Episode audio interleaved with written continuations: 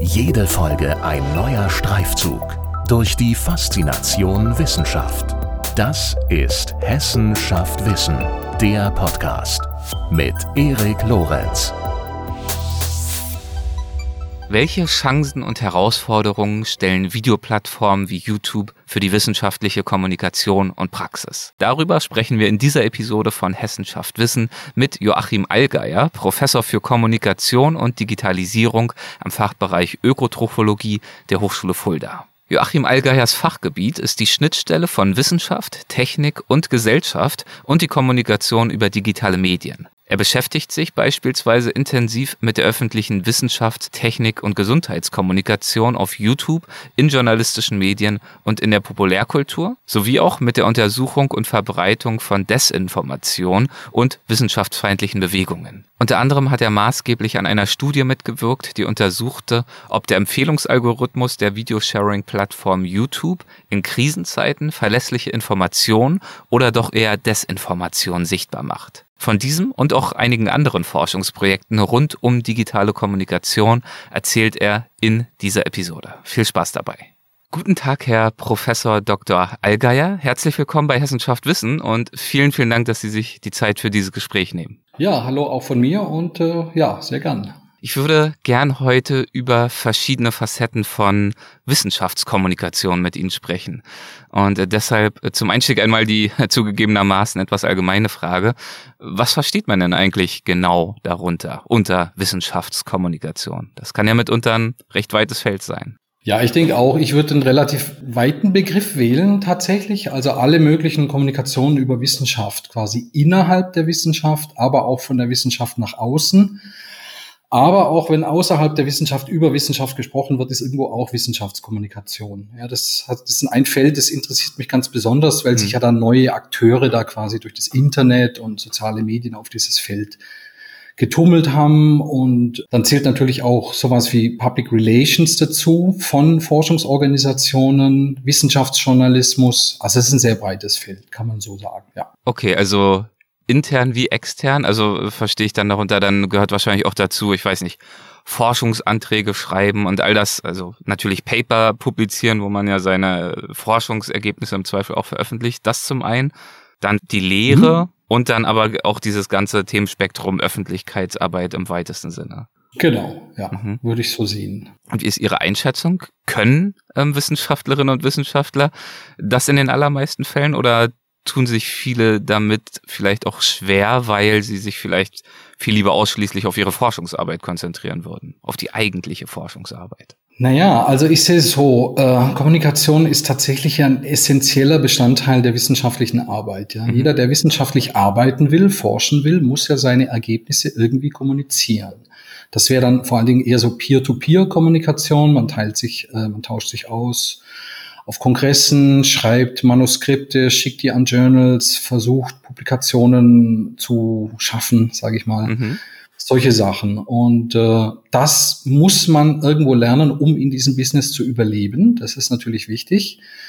Wenn es jetzt an die Kommunikation innerhalb der Wissenschaft mit äh, Akteuren außerhalb der Wissenschaft geht, da muss man sich natürlich für eine Zielgruppe entscheiden. Man kann nicht alle auf einmal ansprechen. Also vielleicht möchte man Politikerinnen und Politiker ansprechen, vielleicht möchte man speziell junge Menschen ansprechen oder Senioren und so weiter. Ja, ähm, dafür muss man, glaube ich, schon ein Händchen haben. Man kann das lernen. Manche machen das sehr gerne und manche sind da vielleicht auch tatsächlich ein bisschen reservierter und die sind dann froh, wenn sie das an professionelle Wissenschaftskommunikatoren abgeben können. Und wie betrachten Sie das, wenn das so ist? Also anders gefragt, ist die wesentliche Aufgabe von Wissenschaftlerinnen und Wissenschaftlern zum Beispiel nach der Publikation eines Papers erledigt oder sollten sie nach ihrem Dafürhalten sich auch durchaus dafür interessieren, ob schlussendlich oder wie auch ein Wissenstransfer in die weitere Gesellschaft geschehen kann?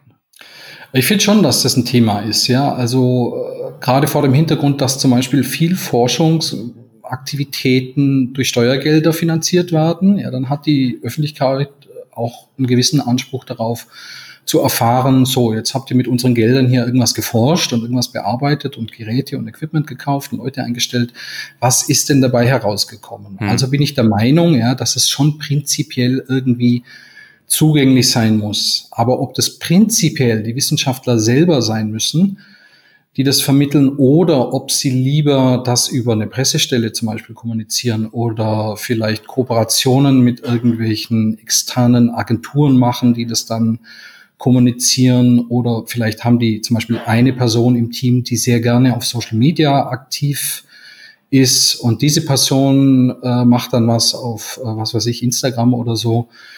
Das muss man für den jeweiligen Fall den, ja, dem Team überlassen, würde ich sagen. Okay, also Öffentlichkeitsarbeit im weiteren Sinne sollte schon Teil der wissenschaftlichen Arbeit sein, aber es hängt dann auch von der Frage ab, ob der oder die einzelnen Wissenschaftlerinnen, Wissenschaftler das gut und gern können und ähm, im Zweifel können sie es gerne auch abgeben.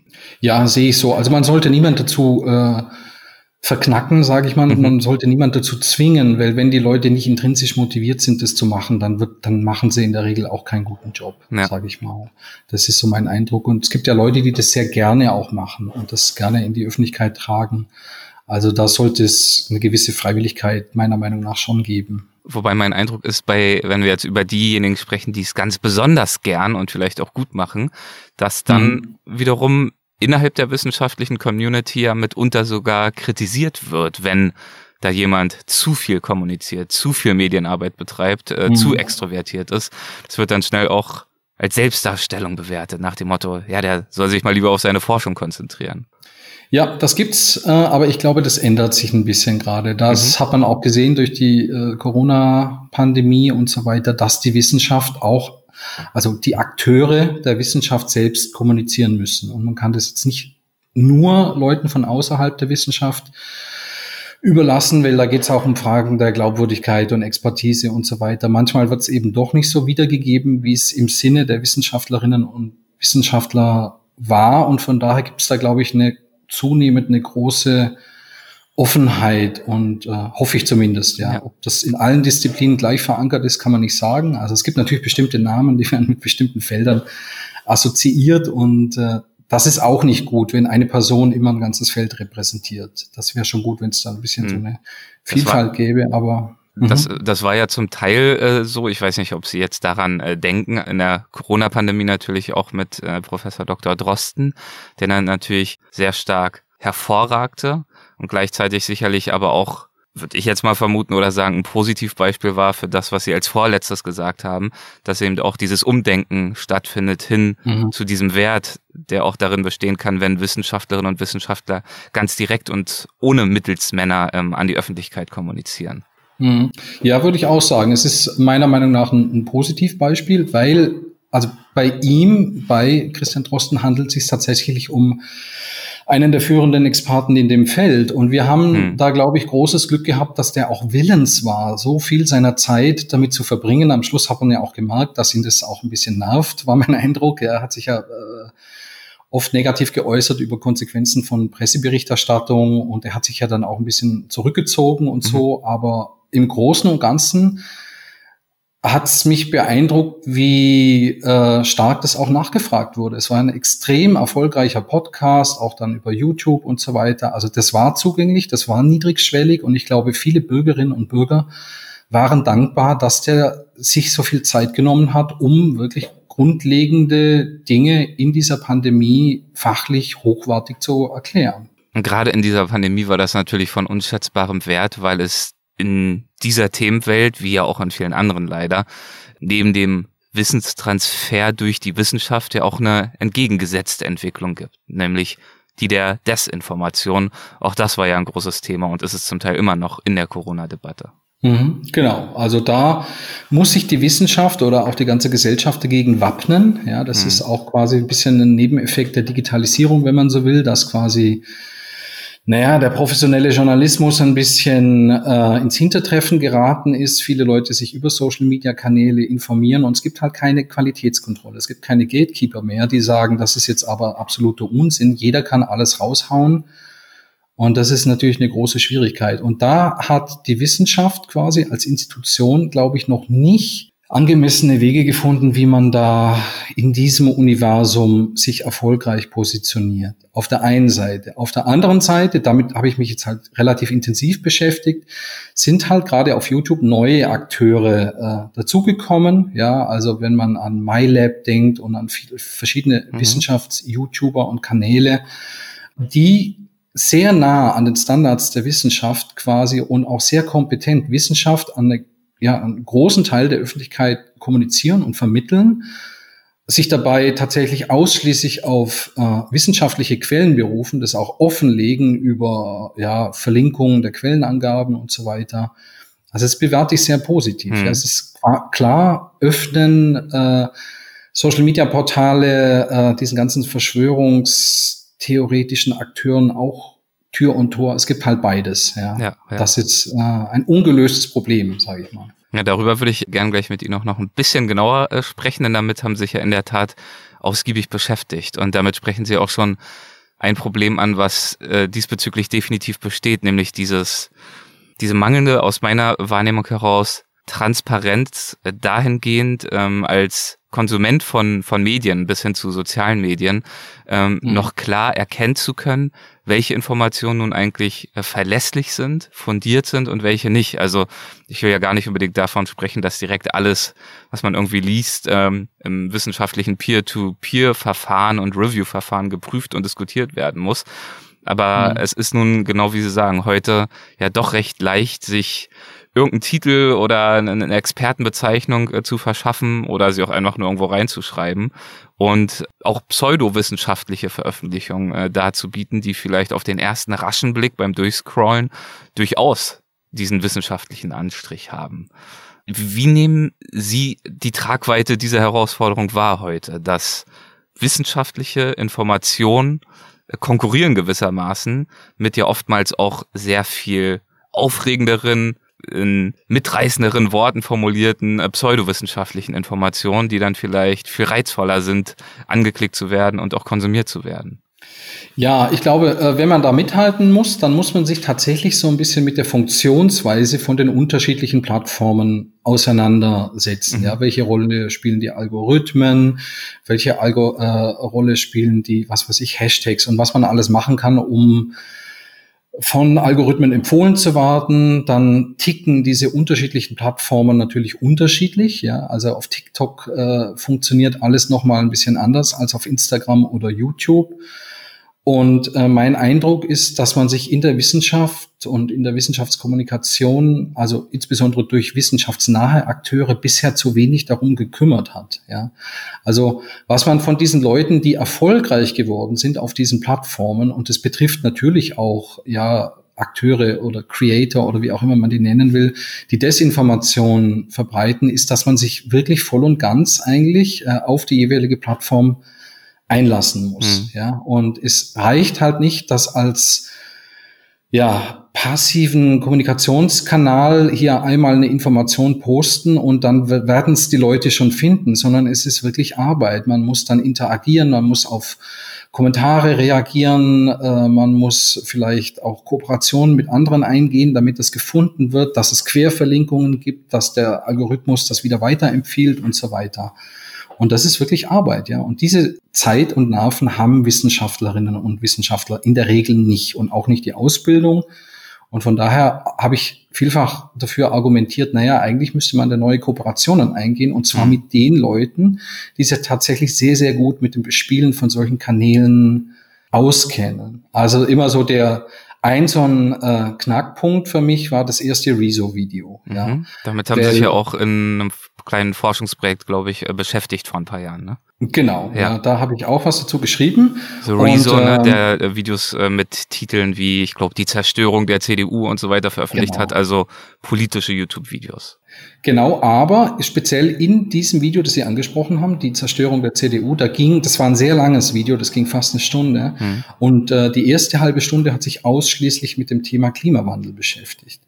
Und also das eine, was sehr eindrücklich war, was wirklich spannend war, an, war an diesem Video, war, dass er alle Quellen offengelegt hat. Er hat so ein eigenes Google-Dokument angelegt, wo er sagt, okay, hier Minute eins spreche ich über das und hat er alles verlinkt, dass man wirklich das nachlesen kann. Mhm. Dass er zeigt, ich lege alle meine Informationen offen, wo ich das her habe. Zum Zweiten ist auch interessant, dass wenn man sich mit dieser Thematik auskennt, hat er absolut überhaupt nichts Neues erzählt. Ja, es ist quasi, das war uns allen schon oder vielen, die sich mit der Thematik befassen, bekannt. Das ist quasi der Wissensstand damals vom IPCC, vom Weltklimarat und so weiter.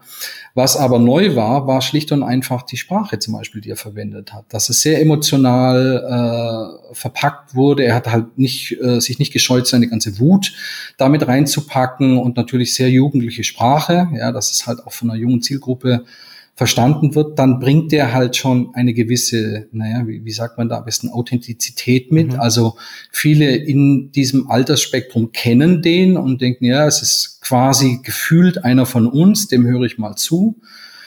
Und äh, letzten Endes war ja interessant, dass auch ganz viele Wissenschaftlerinnen und Wissenschaftler da quasi aufgesprungen sind in diese Debatte, weil ja Journalistinnen, Journalisten und Politiker und so alle haben das aufgegriffen und diverse Wissenschaftlerinnen sind ihm quasi zur Hilfe geeilt und haben gesagt, na ja, aus wissenschaftlicher Sicht ist es aber alles richtig, was mhm. er sagt. Ja? Weil mhm. er wurde ja quasi am Anfang dafür angegriffen, äh, der, was will der denn? Der hat doch gar nicht das Recht dazu und so weiter. Doch, als Bürger hat er natürlich das Recht, seine Kritik zu äußern, die auch sehr gut begründet war halt. Und äh, naja, letzten Endes war das dann in diesem Jahr das meistgesehenste deutschsprachige YouTube-Video mit 16 Millionen Aufrufen oder so. Ja. Das ist schon, das muss man erstmal schaffen. Und äh, einige der Dinge, die sich daraus vielleicht lernen lassen für Wissenschaftskommunikation, haben Sie gerade, glaube ich, ja, durchaus schon angesprochen. Also zu versuchen, authentisch zu sein, eine angemessene Sprache zu finden, dann natürlich die ganzen Empfehlungsalgorithmen in diesem Fall von YouTube auch zu beherrschen, ähm, ne, was Sie gesagt haben, Hashtags, Querverweise und so weiter und so fort. Da ist mhm. ja nochmal ein ganz eigenes Feld, da sozusagen die Optimierung vorzunehmen. Gibt es noch Dinge, äh, von denen Sie sagen würden, das ließe sich daraus lernen ähm, für die Wissenschaftskommunikation? Sie hatten gerade schon das Themenfeld zum Beispiel Kooperation unter wissenschaftlichen äh, Institutionen angesprochen, um sowas auch irgendwie ja. schaffen zu können? Ja, also er hatte natürlich den riesen Vorteil, dass er schon zig Millionen Follower hatte. Der war halt schon bekannt und er ist in dieser, ich nenne die jetzt mal Influencer, ja, oder Creator-Welt relativ gut vernetzt. Das heißt, er hat ja dann quasi später so äh, also so, so Gemeinschaftsprojekte gemacht, wo das nochmal aufgegriffen wurde, wo er quasi die ganzen Zielgruppen von diesen anderen YouTubern, die sich auf andere Gebiete spezialisiert hatten, also unter anderem Beauty ist nochmal was ganz anderes oder Gamer oder so, da gibt's dann immer so, so Untercommunities und die haben die quasi alle erreicht, weil er quasi alle Leute mit ins Boot geholt hatte, die da halt, ich sage mal, einen guten Namen haben, die man mhm. da so kennt. Und daher hat er extreme Aufmerksamkeit generiert. Und das würde die Wissenschaft so nicht schaffen in, in diesem Sinne. Also es gibt vereinzelte äh, Fälle, wo zum Beispiel Wissenschaftsorganisationen wie die Max-Planck-Gesellschaft, die sind Kooperation eingegangen mit äh, bestimmten YouTubern. In dem Fall war das mit äh, Dr. Watson war einer und der andere war Mr. Wissen to Go. Und die haben quasi, ich meine, das hat halt den großen Vorteil, wenn man sowas macht, dann erreicht man von vornherein schon mal die sehr große Gefolgschaft von so erfolgreichen YouTubern, an die die Wissenschaftsorganisation selbst so nicht rankommen würde. Mhm.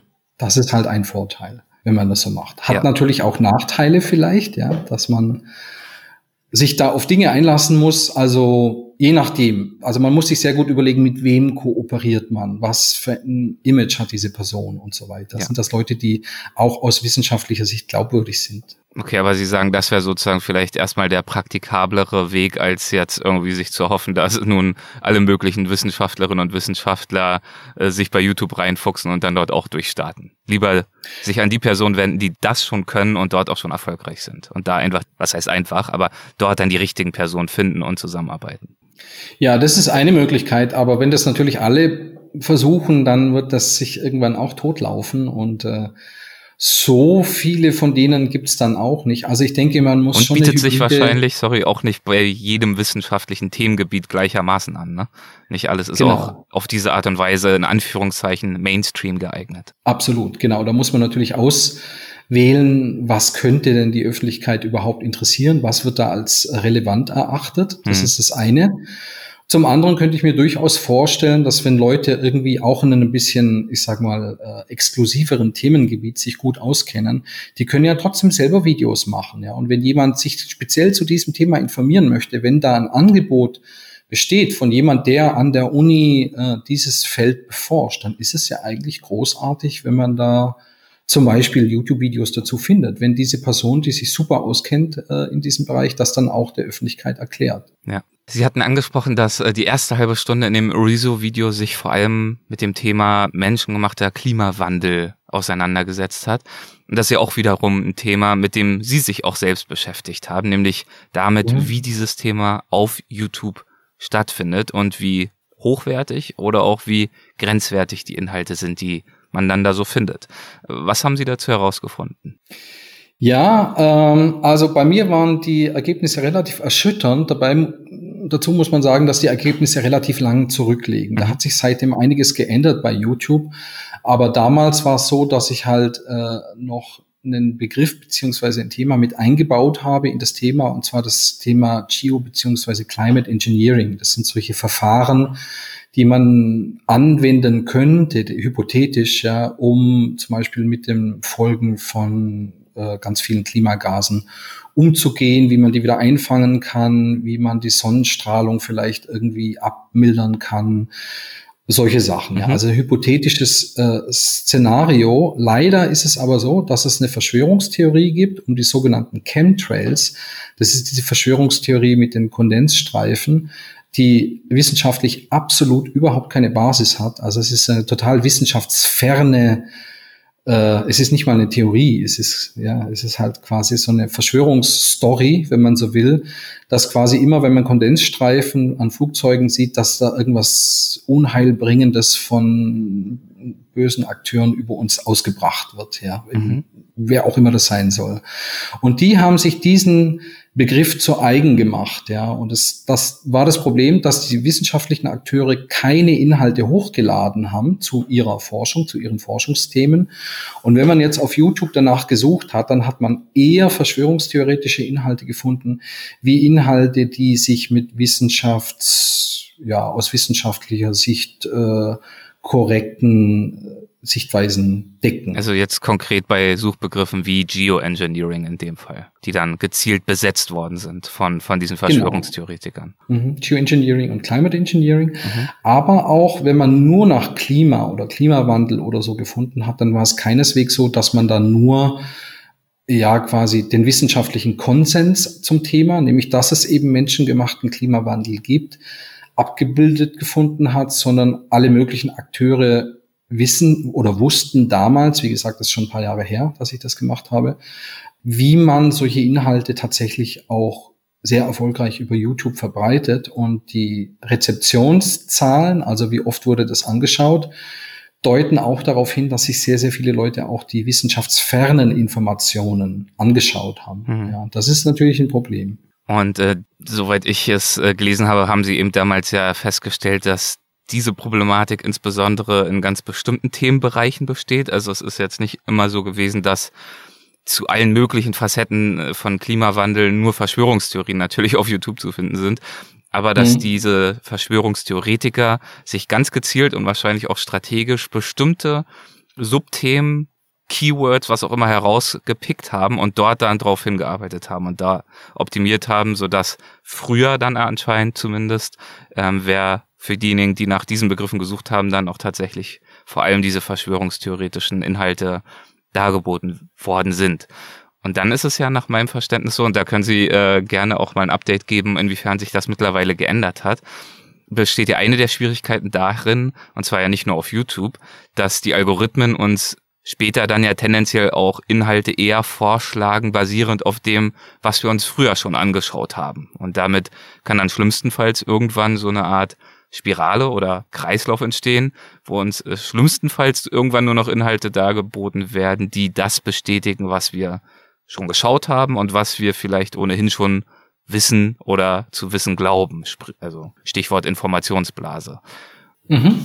Ja, das ähm, dazu muss man natürlich sagen, damals, also ich habe diese Forschung, das wurde 2019 publiziert und habe das einige Jahre vorher begonnen, mhm. diese Forschung. Ja. Damals hatte YouTube noch relativ wenige Abwehrmechanismen gegen diese Problematik. Die wurden zwar immer wieder darauf hingewiesen, dass es diese Problematik gibt, ja.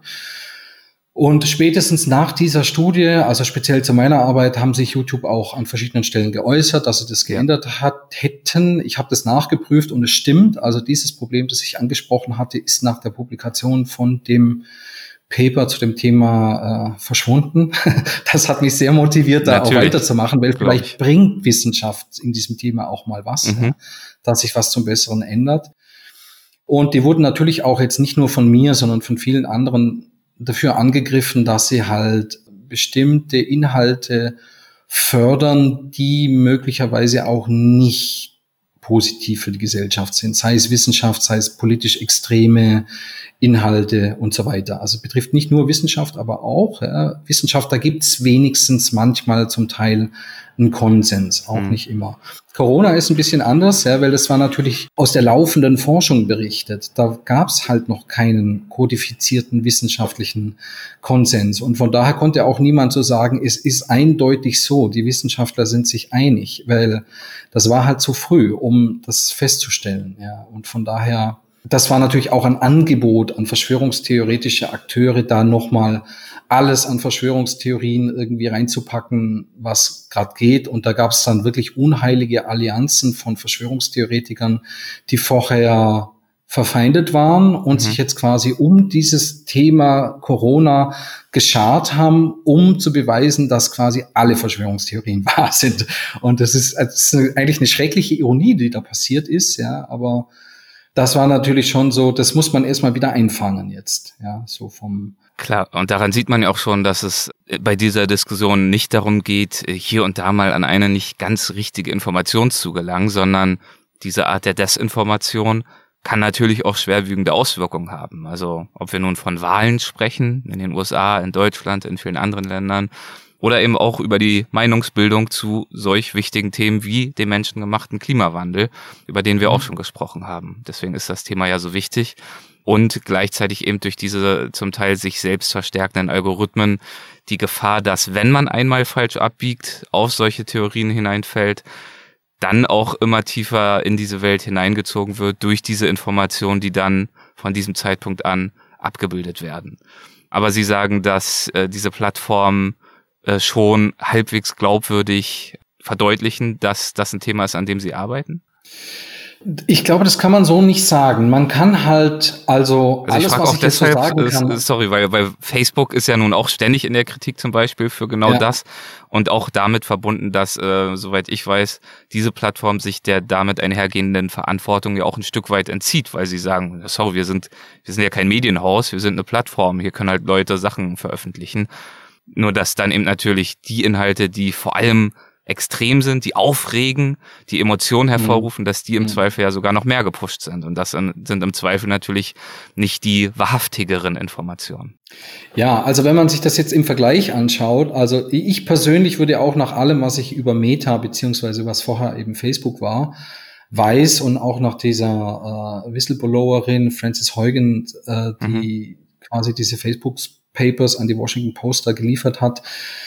Für mich haben die extrem an Glaubwürdigkeit äh, eingebüßt. Also meiner Meinung nach ist Facebook oder Instagram sind keine guten, an sich keine guten Kanäle, um sowas zu machen. Nichtsdestotrotz findet auch auf Instagram zum Beispiel erfolgreiche und gute Wissenschaftskommunikation statt. Ja. YouTube, die legitimieren sich, äh, haben sich angefangen, wesentlich stärker naja, zu rechtfertigen und darzulegen, welche Qualitätssicherungsmechanismen sie jetzt einbauen. Und mhm. es gibt verschiedene Studien, ich war auch an einer beteiligt, die das auch tatsächlich überprüfen. Und man hat festgestellt, ja, deren Empfehlungsalgorithmen weisen weniger auf verschwörungstheoretische Informationen, also Desinformation hin, wie, wie sie es noch vor Jahren gemacht haben. Wobei es macht einen Unterschied, ob man sich von diesem Recommender-Algorithmus, also diese Videos, die immer neben dem gerade angeschauten angezeigt werden oder Autoplay, dass es als nächstes spielt, oder ob man es als Suchmaschine benutzt, dass mhm. man einen bestimmten Begriff eingibt, weil da wird man in der Regel relativ oft auf die Inhalte von zum Beispiel öffentlich-rechtlichen Medien umgeleitet, ja, was jetzt aus meiner Sicht inhaltlich eher positiv zu bewerten, äh, bewerten ist, weil da gibt's halt quasi so eine Art Qualitätskontrolle, das ist professioneller Journalismus halt, ja, das ist äh, eingedämmt. Ein Problem, was ich da vielleicht erwähnen sollte, äh, das hat sich auch gerade jetzt mehrfach manifestiert, auch äh, durch Studien von Kolleginnen und Kollegen in anderen Ländern, ist das Problem Monetarisierung. Ja. Monetarisierung betrifft die Frage, wie können Leute Geld verdienen? Mhm. Warum posten die überhaupt Inhalte da? Und da gibt's schon auch so einen Kodex, ja, quasi was, welche, welche Art von Content, welche Inhalte monetarisiert werden können. Also das bedeutet, vor welchen Inhalten kann man Werbung schalten, dass die quasi Geld damit verdienen können. Und es hat sich gezeigt, dass quasi Leute mit verschwörungstheoretischen Inhalten, also mit desinformativen Videos, dass sie monetarisiert wurden. Und das würde natürlich in der Zuspitzung Anreize dafür schaffen, dass die Leute Desinformation über diese Plattform verbreiten. Und da würde ich mir von YouTube wünschen, dass die da sehr stark hinterher sind, dass genau das nicht passieren kann. Ja, das ist ein Problem. Die haben zwar gesagt, sie hätten es im Griff und so weiter, aber Studien zu dem Thema finden immer wieder raus, naja, es wurden halt doch wieder welche Videos mit problematischen Inhalten monetarisiert. Und klar, ich meine, das sind natürlich irrsinnige Zahlen an Videos, die da hochgeladen werden. Das muss man alles mit automatisierten Verfahren machen. Ja. Die müssen geprüft werden. Das geht über Machine Learning und künstliche Intelligenzen. Die lernen erst durch die Zeit. Das dauert immer ein bisschen, wenn man da die Sachen umstellt. Dann wird die aber auch besser und so weiter. Das Grundproblem ist aber, dass die auch diese Algorithmen und vieles von dem, was da so passiert, ist eigentlich intransparent. Das erzählt uns YouTube nicht und das erzählt, erzählt uns noch viel weniger Meta beziehungsweise Facebook und äh, auch was auf TikTok zum Beispiel passiert oder so. Das ist komplett intransparent. Mhm. Ist ein komplett anderer Mechanismus, ja, ein komplett anderer Algorithmus, da können alle möglichen Akteure, von denen man es vielleicht auch nicht erwartet hätte, sehr schnell, sehr groß werden und sehr, sehr viele Leute erreichen. Auf YouTube ist es anders, da muss man in der Regel ein bisschen dafür arbeiten, dass man eine größere Zielgruppe erreicht. Das dauert länger. Ja. Und man muss natürlich längere Videos machen, die sind auf, auf TikTok sehr kurz. Ne? Also man merkt schon, ist ein weites Feld äh, von der Wissenschaftskommunikation bis hin dann auch zur äh, pseudowissenschaftlichen Desinformation beides Themen, die äh, wahnsinnig relevant sind für unsere Zeit. Äh, man könnte jetzt auch noch sich weiter unterhalten. Es geht ja bis hin zu auch äh, Deepfake-Videos. Ähm, Gab es ja auch äh, vor ein paar Monaten in den Schlagzeilen, äh, wo zum Beispiel Klitschko, der Bürgermeister von äh, Kiew, scheinbar mit europäischen Politikerinnen und Politikern via Konferenzschaltungen gesprochen hat. In Wirklichkeit war es dann aber ein Deepfake. Also viele Herausforderungen, die definitiv mit äh, der fortschreitenden Digitalisierung einhergehen und diesbezüglich natürlich dann auch ähm, ganz neue Aufgabenstellungen mit sich bringen für die wissenschaftliche Welt, die versucht, sich in dieser Medienwelt zu behaupten und ihre Informationen, ihre fundierten äh, Rechercheergebnisse, Forschungsergebnisse auch weiterhin an die Öffentlichkeit zu tragen. Deswegen natürlich auch ein wahnsinnig spannendes Thema sicherlich für Sie, bei dem Ihnen so schnell die, die aktuellen äh, Bezüge auch nicht ausgehen werden, vermute ich. Ja, das ist leider so. Also die, die äh, Gemengelage wird zunehmend schwieriger, auch ja. wenn man jetzt an diesen Angriffskrieg in der Ukraine denkt. Ja, das äh, erschwert nochmal da die ganze oder macht die Informationslandschaft nochmal unübersichtlicher.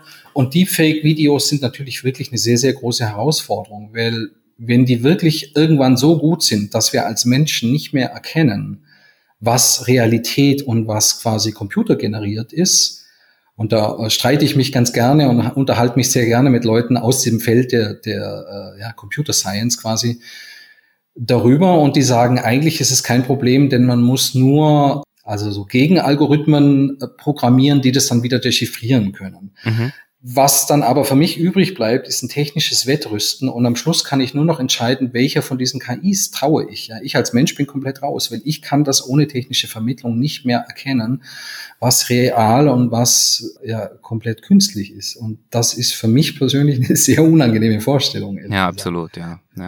ja. Wie kann man denn Nachwuchswissenschaftlerinnen und Wissenschaftler äh, gut darauf vorbereiten, Öffentlichkeitsarbeit zu ihren Themen zu leisten, wenn sie dies denn möchten? Worauf kommt es da an? Also zum einen würde ich, ich glaube, was man braucht, um in der Wissenschaft irgendwie Fuß zu fassen, um gute Wissenschaft zu machen, ist erstmal eine intrinsische Motivation. Ja, am besten sollte man sich ein Thema wählen, was einen persönlich interessiert. Das ist das Minimum. Die meisten würden sagen, nein, man muss dafür brennen.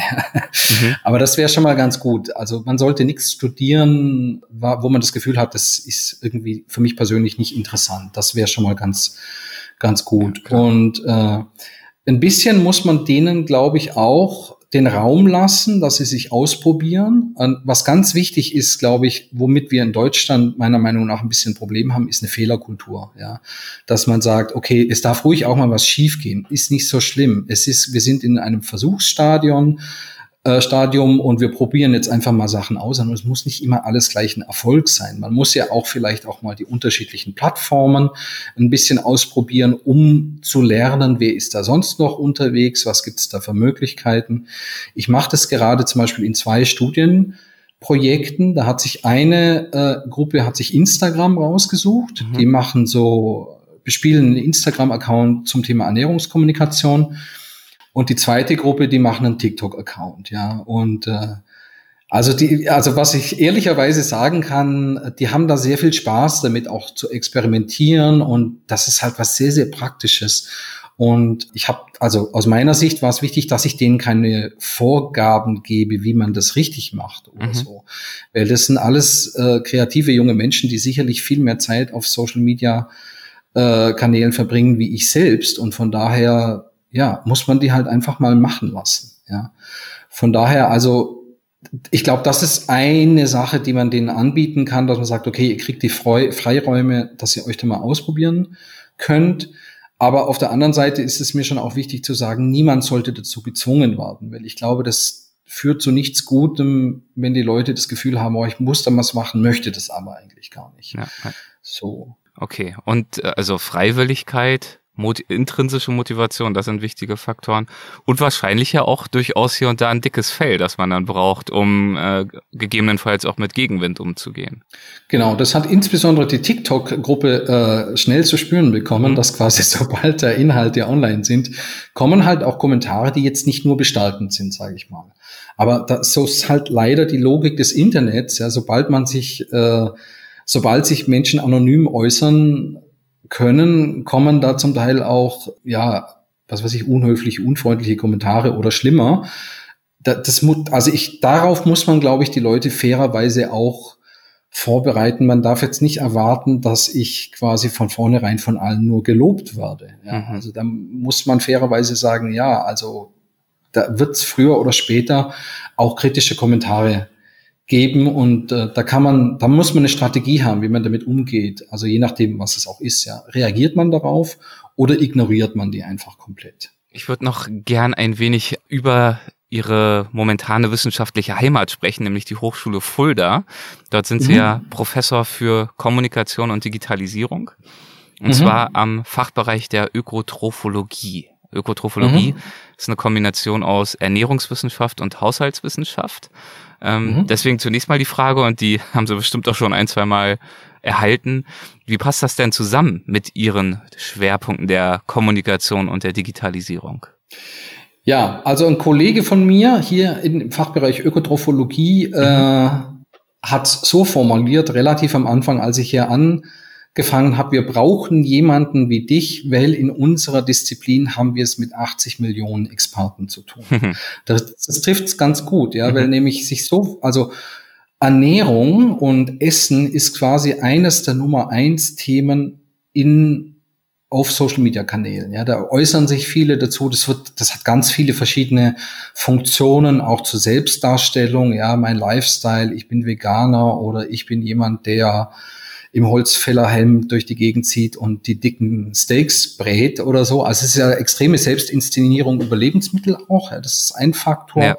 Dann gibt's aber auch ganz viele äh, aus dem Bereich ja, Fitness, Gesundheit und so weiter, die dann auch sich zu Ernährungsthemen äußern und das jetzt nicht unbedingt qualifiziert. Ja, mhm. und da sind wir schon so in dem Bereich entweder Miss, Misinformation, also einfach nur Fehlinformation ohne böse Absicht, dass es nicht besser wissen, oder zum Teil auch tatsächlich Desinformation findet man auch viele zur Ernährung und Nahrungsergänzungsmitteln und so weiter, weil Leute einfach Produkte verkaufen wollen. Mhm. Ja, also das sehe ich eigentlich einen relativ klaren Bezug dazu. Und dann ist natürlich auch noch eine riesige einflussreiche äh, Nahrungsmittelindustrie, die auch zum Teil über unlautere Methoden versucht, speziell an Kinder und Jugendliche heranzukommen. Da gibt es zum Beispiel gerade eine Studie von Foodwatch, dieser NGO, die sich mit so Ernährungsthemen beschäftigt, die relativ plausibel und gut nachgezeigt haben, wie eben, ich sage jetzt mal, ich nenne die jetzt einfach mal die Zuckerindustrie oder die Junkfood-Industrie, Influencer benutzt, um quasi einer ganz, ganz jungen Zielgruppe, die sie eigentlich gar nicht laut Statuten und so weiter ansprechen dürfen, trotzdem die Schokolade und den Burger und die Cola äh, nahebringen mhm. über diese Kanäle. Also das finde ich persönlich schon auch sehr, sehr spannend und auch relevant, weil wir da in Deutschland noch ein sehr, sehr großes Regulierungsproblem haben. Das ist nämlich noch nicht reguliert wirklich, ja. Und man ja. müsste da, wenn man möchte und wenn es sowas gibt, es gibt ja viele, ja, je nachdem, wie man sieht, aber aus der Ernährungsmedizin ist es durchaus so, dass es, dass wir sehr, sehr viele Probleme haben, speziell unter jungen Menschen, die ernährungsbedingt sind, ja. Also das, da gibt es viele Essstörungen, da gibt es äh, ganz viel Adipositas oder auch Leute Anorexie und so weiter. Das sind alles Probleme, die zum Teil extrem durch den Gebrauch von Social Media befeuert werden. Das war ja auch einer der eine der Erkenntnisse von äh, dem, ich sage jetzt mal, Skandal um Instagram. Da ging es auch um Körperbilder mhm. und das speziell ja Frauen, jungen Frauen, Mädchen und so weiter, da halt total surreale, verstörende Körperbilder vor gelebt wurden, dass welche dazu geführt haben, dass es halt eine extreme Unzufriedenheit bei äh, ja, jungen Frauen und Mädchen gibt mit ihrem eigenen Körper. Ja, und das ist natürlich ganz, ganz problematisch und die dann allen möglichen Trends, die leider auch gepusht werden, auch zum Teil mit kommerziellen Absichten.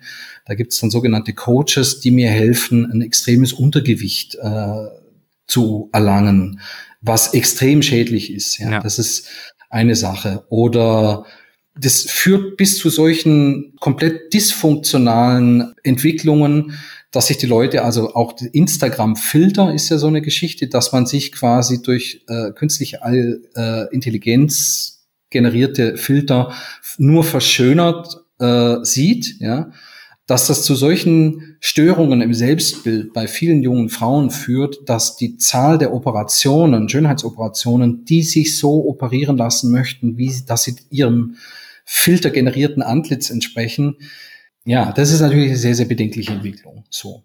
Das ist jetzt ein Thema, was ja. irgendwie mit der Ökotrophologie verbandelt ist, ja. Also auch das Thema Ernährungsberatung, was natürlich sehr wichtig ist für die Ökotrophologie, gibt es jetzt natürlich, man bedenke den Kontext der äh, Corona-Pandemie, ist das Thema Online-Beratung ist sehr wichtig geworden. Ja, Wie ja. kann sowas stattfinden? Ja, über Video basiert, welche Rolle spielen da Apps? Kann man das auch über E-Mail oder Telefon machen? Welche Apps und welche Online-Anwendungen sind da hilfreich? Welche eher schädlich? Ja, das ist ein großes Thema und also oder auch wenn sich quasi einfach ausgebildete Ökotrophologinnen und so weiter Arbeit suchen möchten oder sich selbstständig machen müssen, dann müssen sie schlicht und einfach wissen, wie man da auch das Internet gebraucht. Ja, dann stehen die vor der Wahl: Mache ich jetzt einen Social Media Account und welchen mache ich und wie präsentiere ich mich da?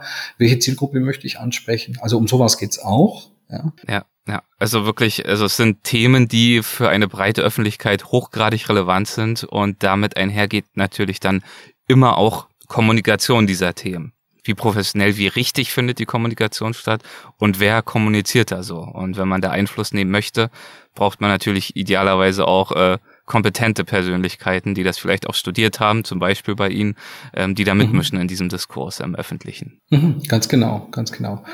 Und auch das Thema äh, ja, Kochen und Nahrungsmittelzubereitung und so weiter. Viele dieser Geräte oder auch also aus, aus der Sicht des Konsumenten und der Konsumentin jetzt der Einkauf seit äh, der Corona-Pandemie, das hat sich ja extrem verändert durch Lieferservices, durch hm. solche Dienste wie Gorillas und Flink und so weiter. Also Apps spielen eine sehr große Rolle. Selbst Hofläden müssen jetzt eine digitale Version anbieten, falls man dann nicht mehr hingehen kann wegen der wegen der Pandemie und so weiter. Und Haushaltsgeräte vernetzen sich zuständig, wenn man an Thermomix denkt. Und also da gibt es unzählige Bereiche, die tatsächlich mit so Digitalisierungsentwicklungen verknüpft sind. Ja, und das ist glaube ich, wichtig, dass sich auch so eine Disziplin wie die Ökotrophologie verstärkt mit dem, ja, mit dieser Transformation, die da stattfindet, beschäftigt.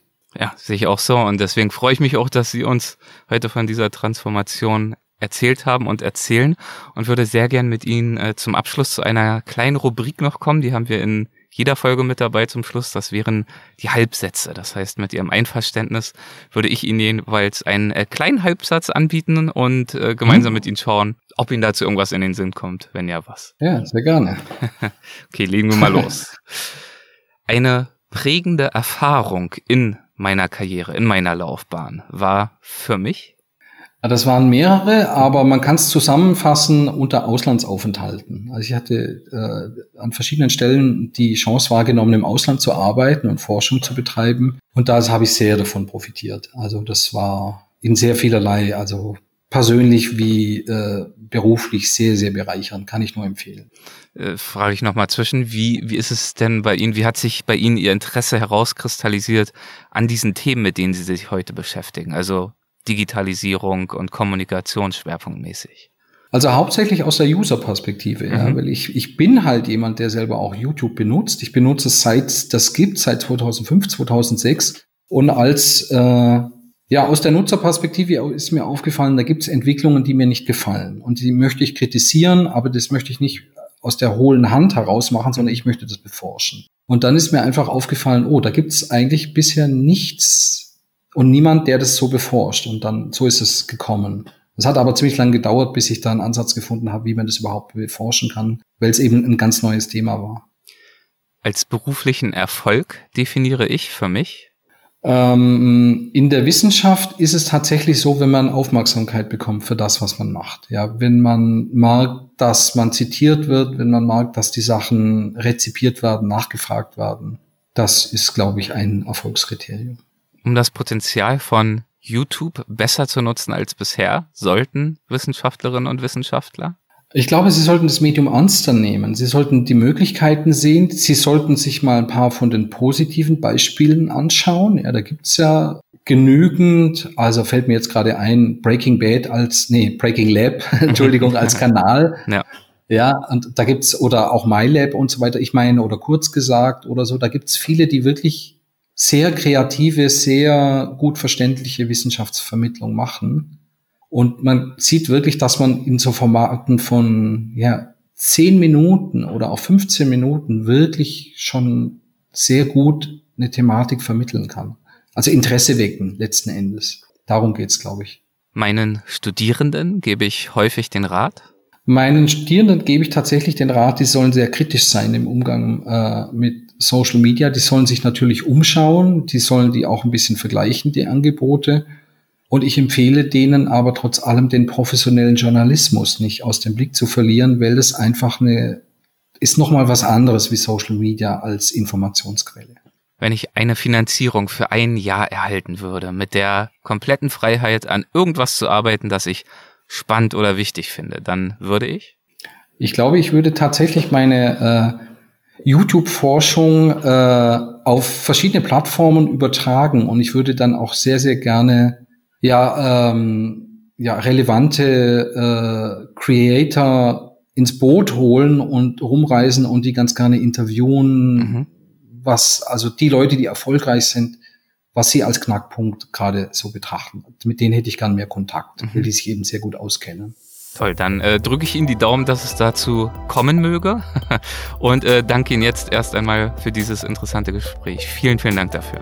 Ja, sehr gerne, hat Spaß gemacht. Dankeschön, machen Sie es gut. Ciao, ciao. Ja, tschüss.